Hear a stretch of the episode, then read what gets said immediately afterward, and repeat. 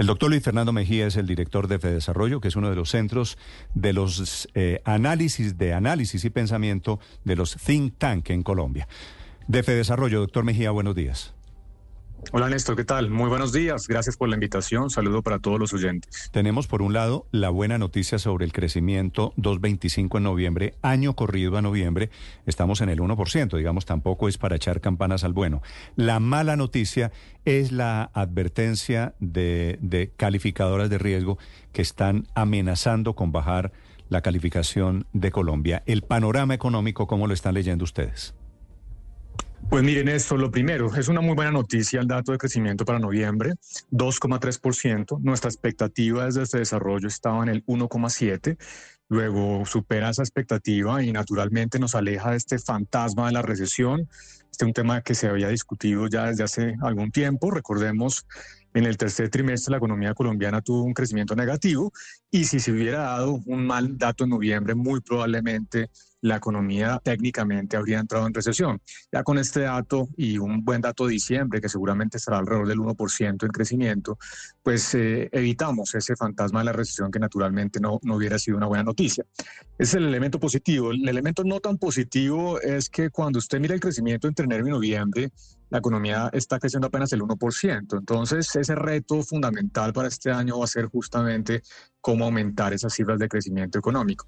Y esa fue justamente la razón por la cual ayer, anoche, Standard Poor's dijo que reducía la perspectiva, no la calificación, sino la perspectiva de estable negativa de la calificación de la deuda pública colombiana. La razón fundamental, justamente ese bajo crecimiento y especialmente lo que se estima para este año, que sería un crecimiento también por debajo del 2%. Eso dificulta la sostenibilidad de la deuda pública y ahí hay una, una alerta, un llamado de atención al gobierno para que se vuelva a poner el foco en cómo impulsar el crecimiento económico. Doctor Mejía, cuando uno mira las gráficas y sobre todo la del año 2023, eh, digamos la economía arranca en este punto y va bajando, va bajando, va bajando, va bajando, va bajando. Y, la gente se pregunta y todos nos preguntamos, bueno, ¿cuál va a ser el piso? ¿En qué momento se termina esa desaceleración? Usted dice, estuvimos casi al, al borde de la recesión. ¿Cree usted que con el dato de noviembre, donde ya se ve un pequeño empinamiento, eh, la economía ya tocó fondo? Víctor, mire, yo creo que sí, en parte además porque no hay que olvidar que en este 2024 el Banco de la República continuará reduciendo su tasa de interés. Recordemos que parte de lo que pasó el año pasado tiene que ver justamente con ese apretón monetario, esa subida de las tasas de interés por parte del Banco de la República. Ya inició en diciembre ese proceso de reducir sus tasas, las dejó en el 13%, y a lo largo de este año, en la medida en que la inflación continúe descendiendo, nosotros consideramos que el banco reducirá sus tasas de interés. Nuestra expectativa es que las tasas del banco llegarán al 7,75% en diciembre, es decir, vamos a tener una reducción de más de 5 puntos porcentuales. Eso natural naturalmente abarata el costo del crédito para los hogares, para las empresas, incentiva la demanda y generará un crecimiento un poco más dinámico. Entonces yo no estoy preocupado por la recesión, yo creo que Colombia va a crecer este año, pero de nuevo ratifico, un crecimiento del 1,8 que será más dinámico que el del año anterior es insuficiente para todos los problemas sociales, económicos, de empleo que tiene el país y ahí está, vuelvo a repetirlo, el reto más importante para este 2024. Habrá crédito más barato, se aleja el fantasma de una recesión y el crecimiento de todas maneras sigue siendo insuficiente. Así las cosas. ¿Estamos listos para una segunda reforma tributaria? ¿Está el palo como para cucharas? Pues Paula, mire, por un lado, creo que es interesante que el presidente haya puesto sobre la mesa justamente uno de los comentarios más importantes que nosotros en su momento le hicimos a la reforma del 2022, y es que no tiene un énfasis central en la competitividad. Colombia no puede ser competitivo, no va a incentivar la creación de empresas manteniendo un impuesto de renta del 35%, que es el más alto de toda América Latina junto con Argentina, que pues no es propiamente un buen ejemplo en materia de estabilidad y de crecimiento económico. Entonces me parece interesante la idea, pero bueno, como siempre el diablo está en los detalles. En este momento la situación fiscal no es lo suficientemente bollante, eso se ratifica justamente con el análisis de Standard Poor's ayer, está diciendo, ojo con el crecimiento, eso dificulta la sostenibilidad de la deuda pública. ¿Esto, de Standard encarece el crédito en Colombia, doctor Mejía? No creo, Néstor, porque ya Colombia, recordemos, perdió el grado de inversión por las otras dos agencias de calificación de riesgo, que son eh, Fitch y Moody's, y en ese sentido ya las primas de riesgo en Colombia reflejan esa pérdida de grado de inversión. Es más un llamado alerta, está diciendo, ojo, si la cosa continúa así, pues nosotros, Standard Poor's, también vamos eventualmente a eliminar ese grado de inversión para Colombia. Pero ya Colombia está pagando tasas de interés equivalentes a un país que no tiene grado de inversión. Mm.